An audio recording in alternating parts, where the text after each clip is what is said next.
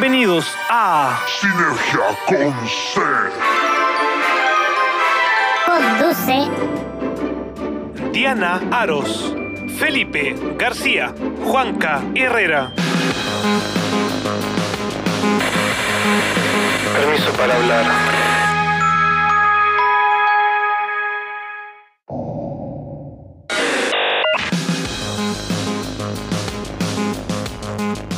A todos, soy Diana Aros y les doy la bienvenida a este quinto capítulo de Sinergia con C, el podcast. Me encuentro junto a Felipe García, director audiovisual, y Juan Carrera, sonidista. Chicos, ¿cómo están? Hola muchachos, ¿todo bien? ¿Ustedes cómo están? Y estamos con todo el ánimo en este podcast.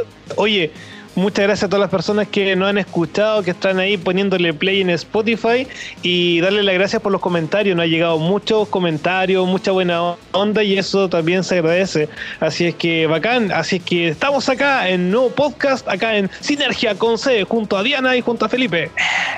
Eh, Oye, sí, me- como dice Juanca, muchas gracias a todos, pero el día de hoy también venimos con un tema y una película eh, muy interesante y súper buena, pero antes de comenzar quiero invitar a todos nuestros auditores a que se unan a la familia de Sinergia a través de nuestras redes sociales. Búscanos en Instagram y Facebook como Sinergia con C o escríbenos al correo esto es sinergia.gmail.com esto es sinergia.gmail.com donde podrás comunicarte con nosotros, contarnos sobre qué película o tema cinematográfico te gustaría que habláramos. Eh, como les comentaba entonces, hoy, hoy traemos una película del 2014. Esta película es Birdman o El hombre pájaro, eh, que es protagonizada por Michael Keaton y que cuenta la historia de un actor eh, ya en decadencia, Regan Thompson, eh, que lucha, digamos, por volver y traer a la vida a este personaje que él interpretaba en su juventud a Birdman y lucha por montar esta obra de teatro en Broadway. Eh, chicos, ustedes que vieron esta película, eh, que se impregnaron un poco con toda esta, esta historia, eh, ¿qué les pareció? Tiene puntos súper interesantes que creo que hoy vamos a poder analizar bien. Eh, uno de los principales también es la, fotografía con un plano secuencia. Felipe, ¿cómo, qué, ¿qué te pareció todo, todo esto? Sí, eh, bueno, a mí me gustó mucho la película. Me acuerdo la primera vez que la vi. eh, claro, quedé pasmado igual un poco por, porque me preguntaba mucho cómo, cómo habrán logrado esto, qué tan coreografi- co- coreografiado perdón, tiene que estar eh, eh, el set, los goles que tan compenetrado tiene que estar un equipo como para lograr una película de una sola toma. Claro, después con el tiempo empecé a, a entender que este plano secuencia, que es eh, una toma prolongada donde no hay cortes supuestamente, se logró, esta película al final se logró eh, con una toma, eh, con muchos cortes entre medio, pero son cortes que están escondidos. Por ejemplo, en el momento de que una persona pasa por delante del lente de la cámara y la pantalla se va a negro, ahí hay un corte. Luego ahí paran, qué sé yo, eh, reajustan y vuelven a grabar. Luego, haciendo el conteo más o menos son 58 cortes, si no me equivoco, y con algunos que duran, qué sé yo, minutos, dos, tres minutos y otros que duran 10 a 15 minutos. Entonces eh, hay un trabajo ahí técnico gigante. Oye, Felipe, entonces podemos decir de que esta película fue como un predecesor a TikTok. A TikTok, a la novela TikTok. No, a la, a la red social. que- que los contenidos de red social de TikTok, de repente, claro, eh, juegan mucho con eso de, hacer como una secuencia, pero van haciendo muchos videos cortitos y los van uniendo, haciendo con continuidad y los van tapando de repente con efectos de la mano, con algunos, eh, como tú dices, que se cruza alguien, en este caso cruza un objeto. Claro, y esto responde también, aparte de, darle todo este que una película sea completamente un plano secuencia y todo el logro técnico que eso puede traer consigo, también tiene que ver con el hecho de em, cambiar los ajustes de la cámara, también es algo técnico. O sea, tú cuando, para que la gente eh, se, se ponga en contexto más o menos, cuando tú estás grabando adentro, en, por ejemplo, adentro de una casa y tienes luces, eh, cuando sales, por ejemplo, al patio, la configuración de la cámara que tienes dentro no es la misma que tienes fuera. Entonces, eh, hay todo un ajuste que se tiene que lograr para generar ese cambio fluidos donde uno va caminando. Por eso técnicamente es muy bien logrado. Ahora, la película en sí, también esto del plano secuencia te transmite algo eh, emocional, que es meternos dentro de el agobio que tiene este personaje de eh, Regan Thompson sobre su vida, eh, porque finalmente es un personaje que está haciendo un personaje eh, olvidado, que es un personaje olvidado. Recordemos que Michael Keaton, después de hacer Batman, quedó relegado, cada vez tuvo papeles secundarios. Sí, no, de hecho esto que, comenta Felipe del pleno secuencia, y no, no es solo la parte compleja de, la cámara, sino también para los actores. De hecho, en Birdman eh, los actores tuvieron que ejecutar o aprenderse más hasta 15 páginas del guion para poder grabar todo este plano de corrido. Entonces también es un trabajo del equipo completo. Sí, de todas maneras, es un trabajo de, un bloque, como ya habíamos comentado anteriormente en, en otra película en 1917, siempre estas películas que recurren a, un plano secuencia tienen una especialización técnica muy fuerte, pero también contienen este, esta emotividad que se trata de buscar de mantenerte en un mismo espacio-tiempo y seguir todas las acciones, porque al final eh, la vida del personaje, como te la van contando la vida de Regan Thompson, cada vez se empieza a mimetizar más con la obra de teatro que está llevando y con su vida. Recordemos que, bueno, el primer plano, la, primera escena de la película eh, nos pone en contexto sobre a quién estamos viendo, en qué época estamos, cuando suena esta llamada de Skype, eh, cuál es el personaje principal, que es este personaje que está meditando, y cuál es la personalidad alterna que nos está acompañando y que nos acompaña finalmente mucho más alto que su misma personalidad, o sea, la voz de su conciencia siempre está mandando qué es lo que él finalmente hace. Entonces, todos estos añadidos van haciendo que la emotividad y el mensaje que se quiera entregar es mucho más dramático. Claro, y en ese sentido también los colores de la película ayudan mucho toda esta emotividad de la que, de la que habla Felipe. En ese caso, eh, ¿cómo, bajo qué está en esta, esta paleta de colores? ¿Cómo funciona esto para darle este estilo más dramático a la película? Para empezar, yo creo que hay que mencionar que el, el cinefotógrafo que estuvo a cargo de esto fue Emanuel Lubezki, el Chivo, que bueno, ganó el Oscar con, esta película. Y él tiene una serie de características que va desarrollando con el tiempo, pero que tampoco traiciona su propio estilo. O sea, él, él tiene mm, esto del plano secuencia, ya lo había practicado en otras películas y ya con esto es como su firma, ¿cachai? Eh, además, el uso de las luces naturales o las luces de ambiente que se llaman también, porque cada vez que el personaje está, en, por ejemplo, en interior dentro del teatro, se utilizan las luces del teatro para iluminar no, no hay un, un mayor apoyo de luces externas o así nos quieren hacer parecer que fue rodado, pero cuando sale también está el uso de la luz del sol, como él también lo hizo después en The Revenant, donde utilizó solamente luz natural. Entonces, todas esas pequeñas cositas él las va eh, interiorizando y es parte de su sello personal. No sé, hay una escena, por ejemplo, donde él entra a comprar copete a un negocio y solamente iluminado como con unas luces de Navidad y es uno de los planos, yo creo, insignes de la película, pues súper bonito. Claro, sí, de hecho, eh, como dice Felipe Lubeski, tiene, tiene este don de utilizar muy bien la luz natural a, su favor, que como dice que lo vimos ahí en el, en el Renacido con Leonardo DiCaprio, también esa película dirigida por Alejandro González Iñárritu, que ahí se ve también esta esta como eh, penetración que tiene este estos ambos directores en su en sus áreas. Claro y aparte tiene otras cosas súper bonitas como el, el, hecho de grabar con eh, lente esto igual es un poquitito más técnico pero creo que merece la pena explicarlo lentes grandes angulares que son los lentes que te permiten tener una visión mucho más amplia de lo que se está mirando. Y con esto uno puede poner al personaje en el contexto donde este personaje se desenvuelve. Y eso funciona mucho en películas donde eh, el protagonista que estamos viendo tiene un, un grado de arraigo con el lugar donde está súper marcado.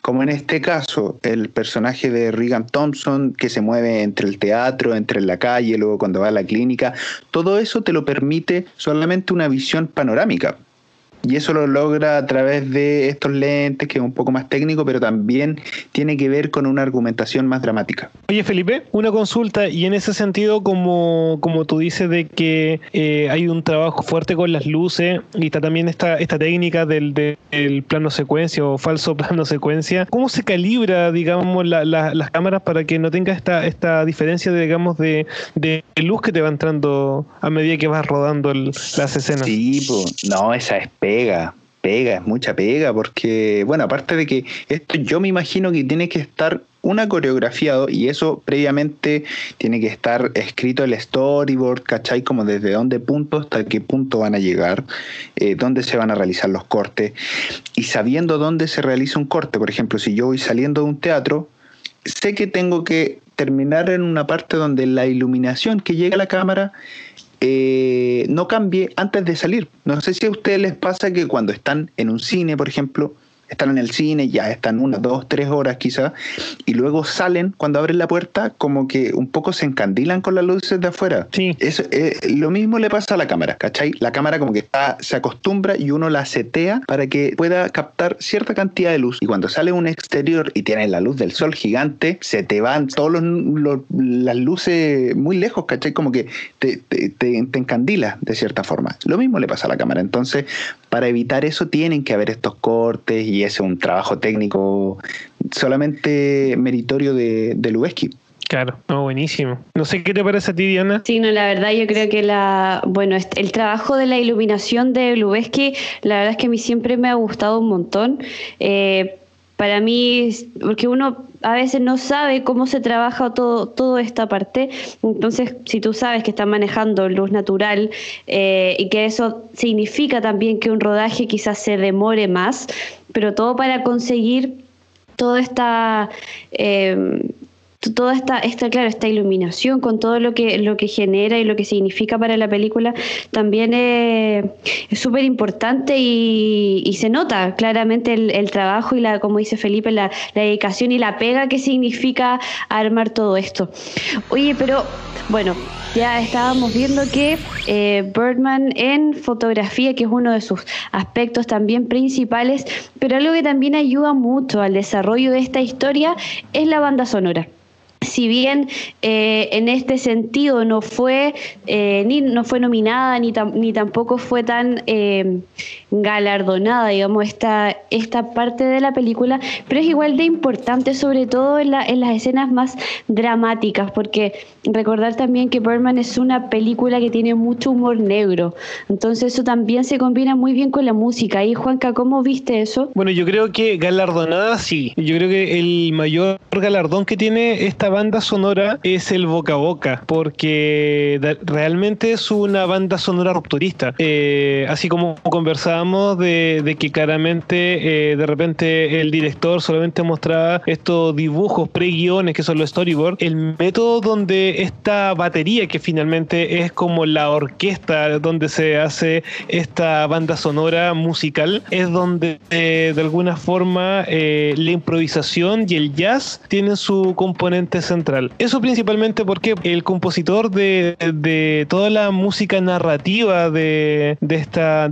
película es el baterista Antonio Sánchez. Antonio Sánchez es mexicano y él es baterista de jazz, trabajó incluso, hizo gira con Chick Corea y con Pan Metheny. Que le gusta el jazz, esos nombres son, digamos, los papis del jazz eh, contemporáneo, donde en ese sentido la improvisación es su gran fuerte. De hecho, él tiene, él estudió en Berkeley en Estados Unidos y él tiene también un, posgrado, un postítulo en improvisación. Entonces, eh, el director lo que hizo fue, sin imágenes, sin guion, sin nada, él le relató, él le contó parte de la película, de su idea, cómo quería hacer la película a este músico baterista. Y él se sentó con la batería, con una grabadora y empezó a improvisar ciertos pasajes eh, de, música, digamos, que quería que, se iban a, transformar en sentimientos que el director quería plasmar en su película. Entonces fue súper divertido porque el baterista declara que empieza como a improvisar, graban estos esbozos, digamos, de- de música y en base a eso se empieza como a construir un poco la, la- composición de este, de este plano secuencia eh, que relataba Felipe. Y una vez que eh, se hizo el rodaje y estaba todo más o menos editado, sientan al baterista en un estudio de grabación y el baterista Antonio Sánchez empieza a improvisar claramente con, la, con las indicaciones que le estaba dando el director y con las grabaciones previas que tenía, eh, él empieza a improvisar todo de nuevo y, y empieza a grabar en tiempo real. Entonces, automáticamente es una tremenda obra de arte. Eh, en los Oscars se nominó a mejor edición de sonido y mejor mezcla pero no se nominó el, a mejor banda sonora, principalmente porque dentro de los Oscars, dentro de la academia, no está, eh, digamos, eh, el registro de que una batería pueda reemplazar una orquesta sinfónica para hacer una obra hacer una, una obra de banda sonora para una película para ganar un Oscar. Ni siquiera estuvo nominada y se merecía todos los galardones y todos los premios. En ese sentido, claro, de repente uno dice, ok, eh, ¿cuál, es el, ¿cuál es el rollo? ¿Por qué lo, la gente de la academia no, no, no nos quiso nominar? Y bueno, principalmente también otro argumento era que, claro, el director fue tan inteligente que solamente ocupó a este baterista como, como música narrativa y al mismo tiempo ocupó música clásica, música docta de compositores, por ejemplo, Ravel, hay pasajes de Mahler. Y claro, esa música no tiene derecho, entonces no pagó derecho de autor. Entonces ocupó un recurso que de repente los mismos estudiantes de cine, estudiantes de audiovisual, a veces ocupan descargando música sin derecho o eh, ocupando música clásica, eh, basándola de que ya no tiene derecho de autor, entonces es de libre consumo para la humanidad. Entonces, en ese sentido, son las cosas anecdóticas, como les digo, es una película rupturista eh, en la parte de audio.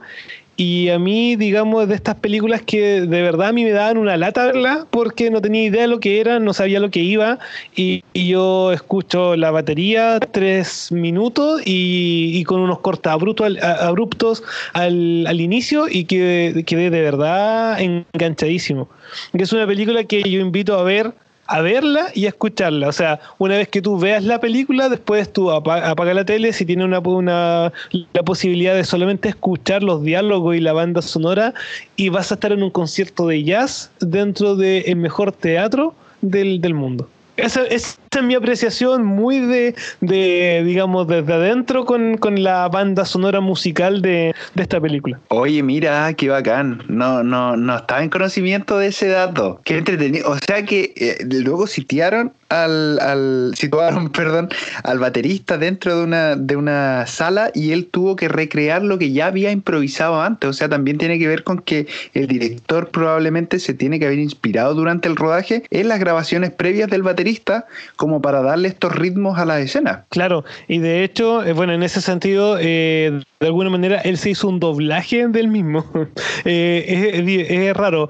El- en el jazz y la improvisación, de alguna manera, para contarle a todas las personas que de alguna forma en la academia musical existen dos variantes principales, que está la corriente más docta, más clásica del conservatorio, y está también la corriente más de música popular, y en este caso sería el jazz, ¿ya? En algunas partes también el jazz eh, lo fusionan con el tango. Entonces, eh, este músico es un músico que estudió, digamos, un músico de academia, eh, que está en el top, top del de los jazzistas, de, los de los músicos sesionistas para jazzistas del mundo en ese momento. O sea, el estar, como les dije, estar con Pan Messini, estar con Chick Corea, eh, es de verdad estar en, el- en lo más alto del, del nivel mundial del jazz. Y en ese sentido, claro, esta capacidad que tiene él de la improvisación, que es un talento innato que y, también formado porque él estudia eh, se especializa en la improvisación del jazz eh, hace que de alguna forma eh,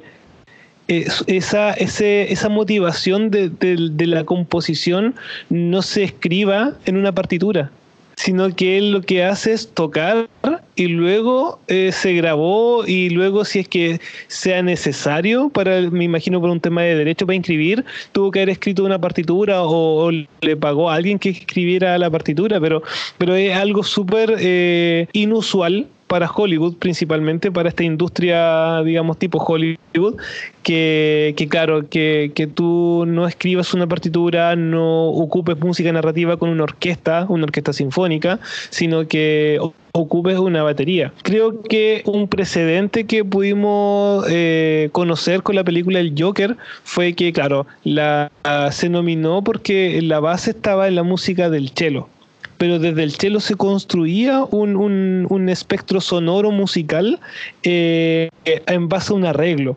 Esto no, esto no es ningún arreglo, esto es improvisación más pura eh, del jazz más, más, brutal que existe y, y, bien ejecutado. Que cada tiempo corresponde, eh, cada métrica es pura síncopa, o sea, de verdad es una maravilla. De hecho, y en un momento yo no sabía si estaba viendo Whiplash o estaba viendo Birdman. A, a ese nivel te, te trasladaba. Oye, sí, de, eh, de hecho esto que, que, comenta Juan Carlos sobre esta música y todo lo que transmite, tiene mucho que ver con también con lo, con lo que el director quería eh, interpretar y llevar a la pantalla con esta historia, porque también para él, para eh, Iñárritu, esta historia la, se le ocurrió, digamos, en una mitad de una crisis, ¿cachai? De los 50 años. Entonces pasaban muchas cosas por su cabeza y la música para él también fue súper importante para lograr desarrollar a un personaje que venía en decadencia. Entonces, en ese sentido, eh, y ahí como tú comparas también con el Joker, de una u otra forma la, peli la música vuelve también a crear parte de la historia. No es que la historia se cree en base, eh, digamos, como a la música. Eh, sí, en ese sentido eh, son métodos que de alguna manera se van haciendo cada vez más masivos. ¿Ya?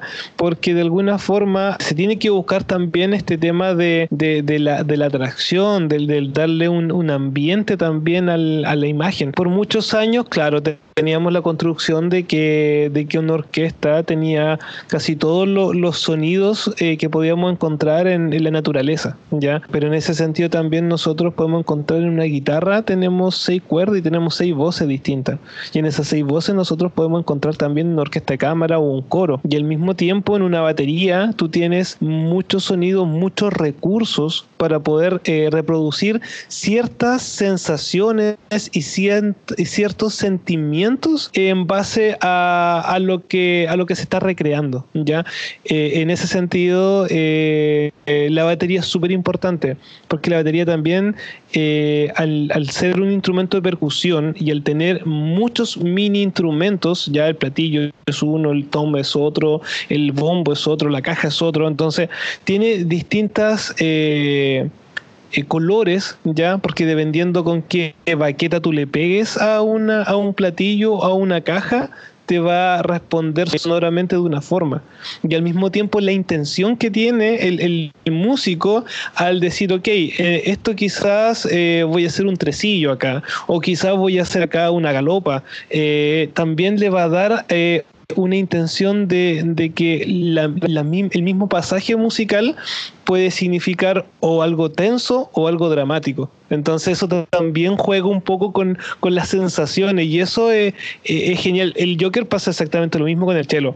El cello también, el cello al ser instrumento de cuerda y, de cuerda frotada. En ese sentido, claro, el, el depende cómo tú frotes el, el, arco y depende incluso hasta cuánta pecastilla tenga el, arco, eh, va también a determinar qué sonido va, va, va, a ejecutar. El cello también, al igual que la batería, no son instrumentos que son como concretos, ya que el cello eh, tú vas como calculando la, la, las notas porque no tiene nada, no tiene, ni, no tiene nada que te marque, simplemente tú vas como eh, calculando y te queda como un poco pasado.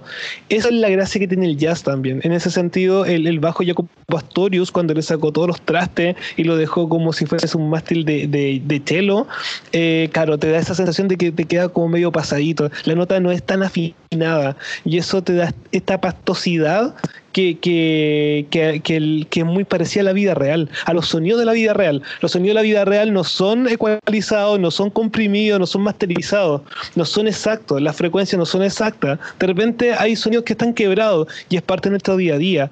Eso representa muy bien la banda sonora de esta película. Sí, y referente a eso mismo, de lo que tú hablas como de, de la como de la naturalidad de los sonidos quizás y de la misma improvisación, yo creo que también tiene mucho que ver con lo que trata de hablar la película, pues porque de alguna forma eh, te está tratando de englobar conceptos como qué tan o eh, qué tanto valor eh, o qué, qué tanto influye lo que los demás piensan, ¿cachai? hacia el mismo valor que yo mismo me otorgo.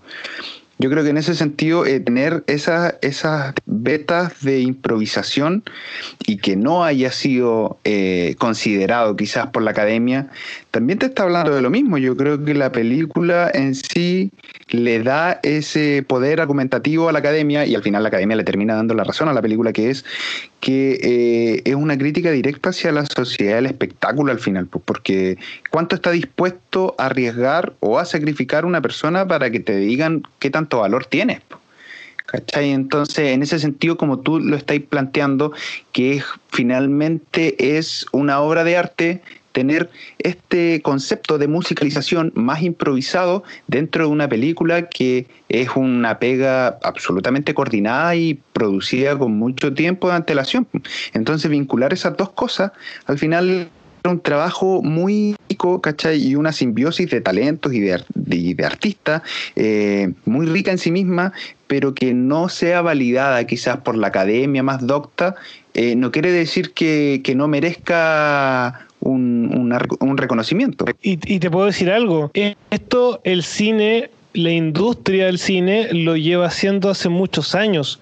Lo que hizo este compositor con, con su instrumento es lo que en todas las películas hacen los artistas Foley ven la imagen y empiezan a recrear sonidos de, de, de situaciones, de, de, de, efectos sonoros que, son más cercanos, digamos, a la realidad, como puede ser un beso, puede ser quebrar algo. Los artistas Foley hacen toda la vida esto, pero claro, como desde esto es parte de la música, en ese sentido como que está fuera de todo esquema, entonces en ese sentido como que fue muy rupturista y, y de verdad fue, fue una tremenda innovación para la época. Y se espera que esas innovaciones finalmente sean tomadas en cuenta a la larga.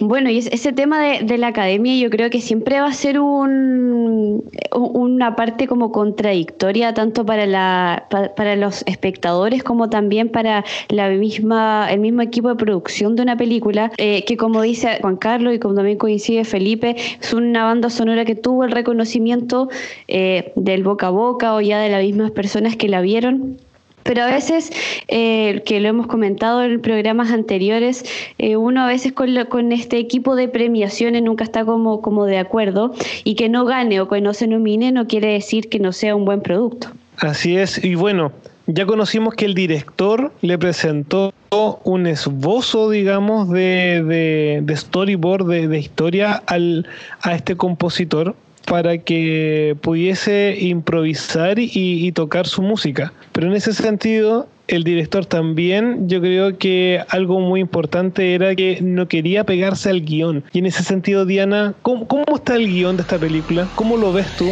Mira, eh, creo que de esta película lo que yo rescato, el guion es una de, de las cosas como más interesantes en el sentido de cómo se hizo.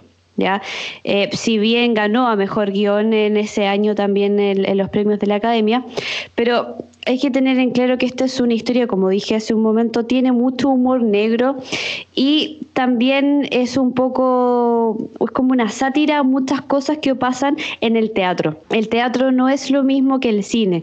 Entonces acá en Birdman vemos como un actor eh, intenta llevar el de ser una, una, estrella de Hollywood en un principio e intenta llevar, digamos, a, un escenario un poco más pequeño una historia. Entonces creo que eso también muestra, este desarrollo muestra muy bien lo que significa este paso del artista finalmente. Pero eh, también el guion se basa mucho en algo que le pasa al actor, que es Michael Keaton, que Felipe lo mencionó en un principio que Michael Keaton en los 90 de hacer eh, Batman empezó como a decaer también un poco su carrera y creo que eso también lo supo retratar e interpretar también de una manera súper importante, porque ya que esta, esta conexión generó un pilar eh, súper grande para el desarrollo y la creación de esta historia. Como mencioné anteriormente, esta historia nace, digamos, del director cuando eh, Alejandro González Iñárritu pasa por una crisis personal, llegando a los 50 sin saber bien si iba a continuar eh, o con qué iba a seguir. Él es un director que se destaca por tener eh, siempre mucha emotividad y siempre tratar temas como, como complejos personales en, en sus películas. Pero en este caso eh, en Birdman hay mucha como miseria y un poco de autodesprecio también del personaje a sí mismo. Está este protagonista, está Regan Thompson, que vemos su desarrollo y a la vez está como su especie de Pepe Grillo, que es Birdman quien le habla, quien también nos narra cosas. Entonces vemos un, un desarrollo de una historia y vemos a personajes desarrollándose en cosas que a lo mejor son cotidianas, por ejemplo, en lo que es el mundo de Broadway. ¿Ya?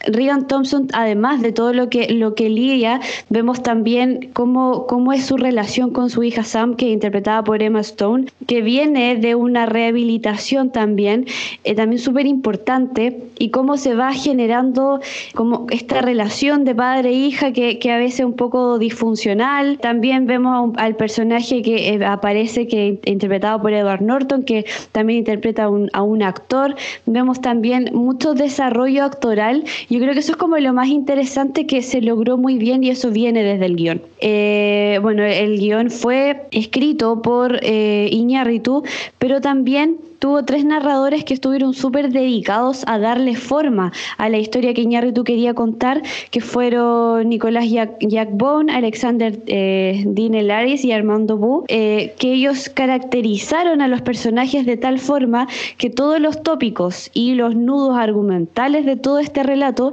le dan una continuidad a todas las escenas y todos los cuadros que de cierta manera componen esta historia y que termina siendo una, una novela muy bien lograda. O sea, eh, es un libreto que contiene mucha comedia negra, que transcurre además en, un, en un Broadway un poco antiguo eh, y que todos estos elementos narrativos también asemejan mucho a lo que podría contar directores como Woody Allen. Entonces también tiene toda una composición narrativa y todo el drama que genera esta historia, además de la conexión que yo mencionaba, de, de que tanto al personaje como al actor venía como en una especie de decadencia que se nota en, en, el maquillaje y en la personificación que vemos a un Michael Keaton muy desgastado, más viejo. Eh, todo, todo también está, estas como cualidades estructurales dentro del guion hacen que sea totalmente eficaz y que eh, se unen con estos elementos anteriores que mencionaban ustedes, que es la banda sonora y la fotografía, dando toda esta emotividad y drama. Diana, y en ese sentido, yo al menos cuando, cuando terminé de ver la película sentía como que los personajes de alguna forma podían ser distintas caras del mismo protagonista, porque de alguna forma todos expresaban desde su propia vida o desde su propia personalidad también una inseguridad o, una falta de autoestima quizás. Podríamos ver a, Leslie, que era esta actriz que estaba muy ansiosa por, por llegar a Broadway en su primera obra, pero que también está muy llena de inseguridades a Mike Chainer, también el, personaje de Edward Norton, como bien tú dices, que en algún momento también dice, yo eh, eh, eh, prácticamente cuando estoy en el, en el escenario soy como soy realmente, pero durante toda mi vida estoy fingiendo. Entonces quizá esto podrían ser como distintos matices de la misma personalidad de Reagan. Sí, sí, que cabe, digamos, esta, esto que dices tú, Felipe, pero también creo que se basa en, esta vida del actor. O sea, lo que tú dices de, esta actriz, digamos que es Naomi Watts, que interpreta a esta actriz que tiene todas las ansias de comenzar a actuar. Luego vemos también que el personaje de Edward Norton es un actor ya más consolidado y como dices tú, que se muestra todo en el escenario. Y también está eh, Emma, Emma, Stone con todo este rollo de la rehabilitación de los excesos, algo que también pasa el actor en su vida Y finalmente llegamos a lo que Thompson demuestra, tu carrera en decadencia. Entonces, en ese sentido, cada personaje sí es un, es un hilo conductor. No son personajes eh, paralelos que convergen en una historia. Todos tienen, digamos, eh, como el mismo hilo y van representando como una especie de línea de tiempo de un actor que está muy bien representado por lo demás. Oye, Diana, y en ese sentido, por ejemplo, eh, referente al guion, ¿tú crees que un guion que, que pase como, no sé si, si me puedo expresar bien, pero que pase como desapercibido en el sentido de que de repente se te olvida que, que hay un guion detrás de esto y que de repente tú crees como espectador que es que está todo muy improvisado, que está todo muy como muy, como muy espontáneo. En ese sentido, eh, ¿tú crees que, que el, el guion eh, logra llevar a, a los actores a, ese, a, ese, a ese nivel o netamente es la visión del director y el convencimiento que tiene el director para, para motivar a los actores? Bueno, es que finalmente es un poco de ambas, porque el guion está escrito por el director. Entonces, en ese sentido, Iñárritu eh, plasmó en el guion todas las ideas que él quería y lo que lo que quería hacer, digamos, con cada uno de los personajes. Entonces, en ese sentido, eh, todos, todos estos, estos personajes, todo esta, eh, yo creo que siempre en el cine hay, hay un poco de improvisación, pero el mismo tema, creo que en esta película no sé si hubo cabida tanto a la improvisación debido a lo que comentaba Felipe en un principio del plano secuencia, que eso también, este tipo de planos con el guion van muy de la mano. O sea, comentábamos que los actores tuvieron que aprenderse más de 15 páginas para grabar una, un plano de corrido, entonces... Eh, no sé si dio el margen, digamos, para, inter, para improvisar ciertas cosas, pero sí eh, si fue así, digamos, si cada uno de los actores quizás improvisó algo, algún momento, eh, al menos personalmente, no sé si a lo mejor su precisión es distinta, pero en mi caso no noté que, o sea, no se nota eso. No me pasó que yo dijera, ah, esto está, porque insisto, siento que es uno de los mejores guiones que al menos yo he visto en el último tiempo, porque tiene una historia y un hilo conductor eh, muy bien elaborado. Está muy bien hecho desde principio a fin, pese a que la película también tiene un final un poco abierto. Claro, y ese mismo final desde el guion, eh, ¿cómo lo tienen que haber trabajado? Porque yo me imagino que esos finales abiertos también predisponen a los actores de cierta forma a el desarrollo de la película para llevar el actor desde el punto A, cuando comienza, hasta el final, donde siempre tiene que haber eh, una transformación de cierta forma del personaje.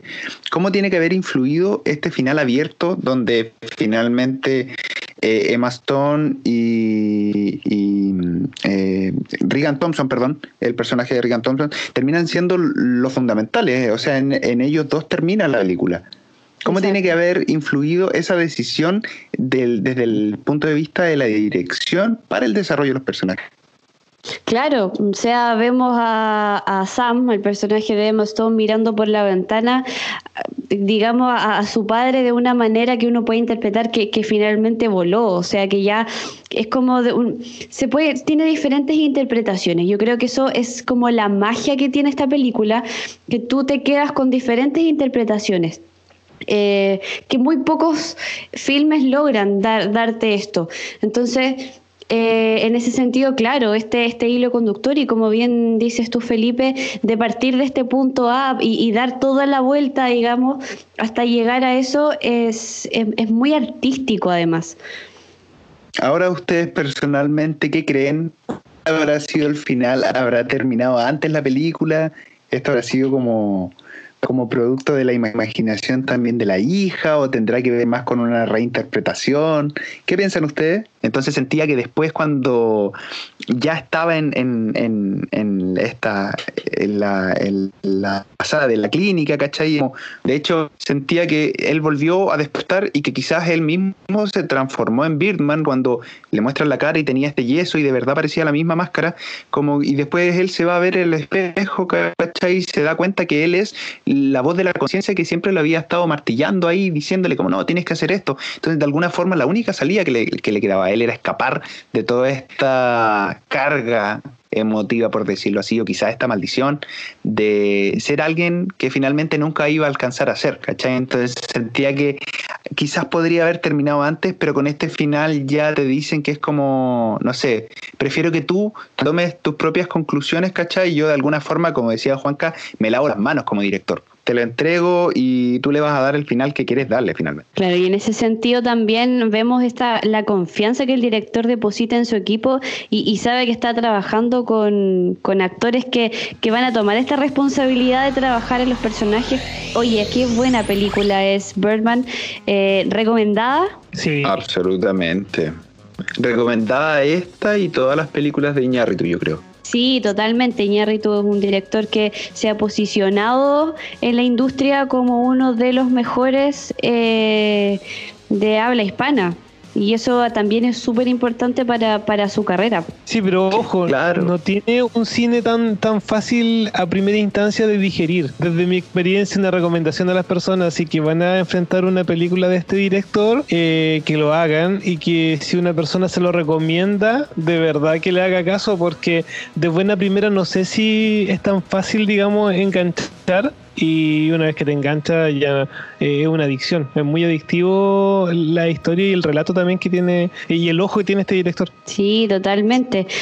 por ejemplo, eh, para ir como cerrando esto y, y, si les interesa también buscar su filmografía, una también de, de las grandes películas, una de sus primeras que fue Amores Perros también de 1999, donde también tiene una historia súper importante y bueno, El Renacido de 2016 que para hablar también es, es una, una obra también muy buena y muy bien trabajada en, todo sentido. Claro, quizá una de sus películas más digeribles, por ahí podrían partir si quieren como empezar a ver las películas de Iñárritu, El Renacido, un buen comienzo yo creo. Es bonita, está muy bien fotografiada por Lubeski, tiene buen guion, tiene buenos actores. Sí, totalmente. Chicos, de verdad, creo que fue una muy grata conversación. Insisto, Birdman, una muy buena película, totalmente recomendada para todos nuestros auditores. Está en Netflix para quien quiera verla y disfrutar durante este periodo de cuarentena. Si no sabe qué ver, aquí también le dejamos una recomendación.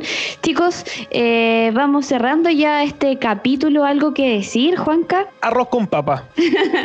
Nada, pues agradecer a la, agradecer a la gente. Eh, denle una oportunidad, véanla, eh, recomiéndenla y coméntenos también qué les parece. Sí, totalmente. Así que muchas gracias a todos nuestros auditores. También los invito a unirse a la familia de Sinergia a través de nuestras redes sociales, en Facebook, en Instagram. También tenemos TikTok para que vean también ahí algunos videitos que hemos estado subiendo y que nos busquen como Sinergia con C. También nos pueden escribir a nuestro correo. Esto es cualquier información, cualquier cosa, eh, nada, que nos envíen un mensaje, las líneas están abiertas para todo aquel que quiera comunicarse con nosotros. Nos encontramos en un próximo episodio de Sinergia con C, el podcast. Chao, chao.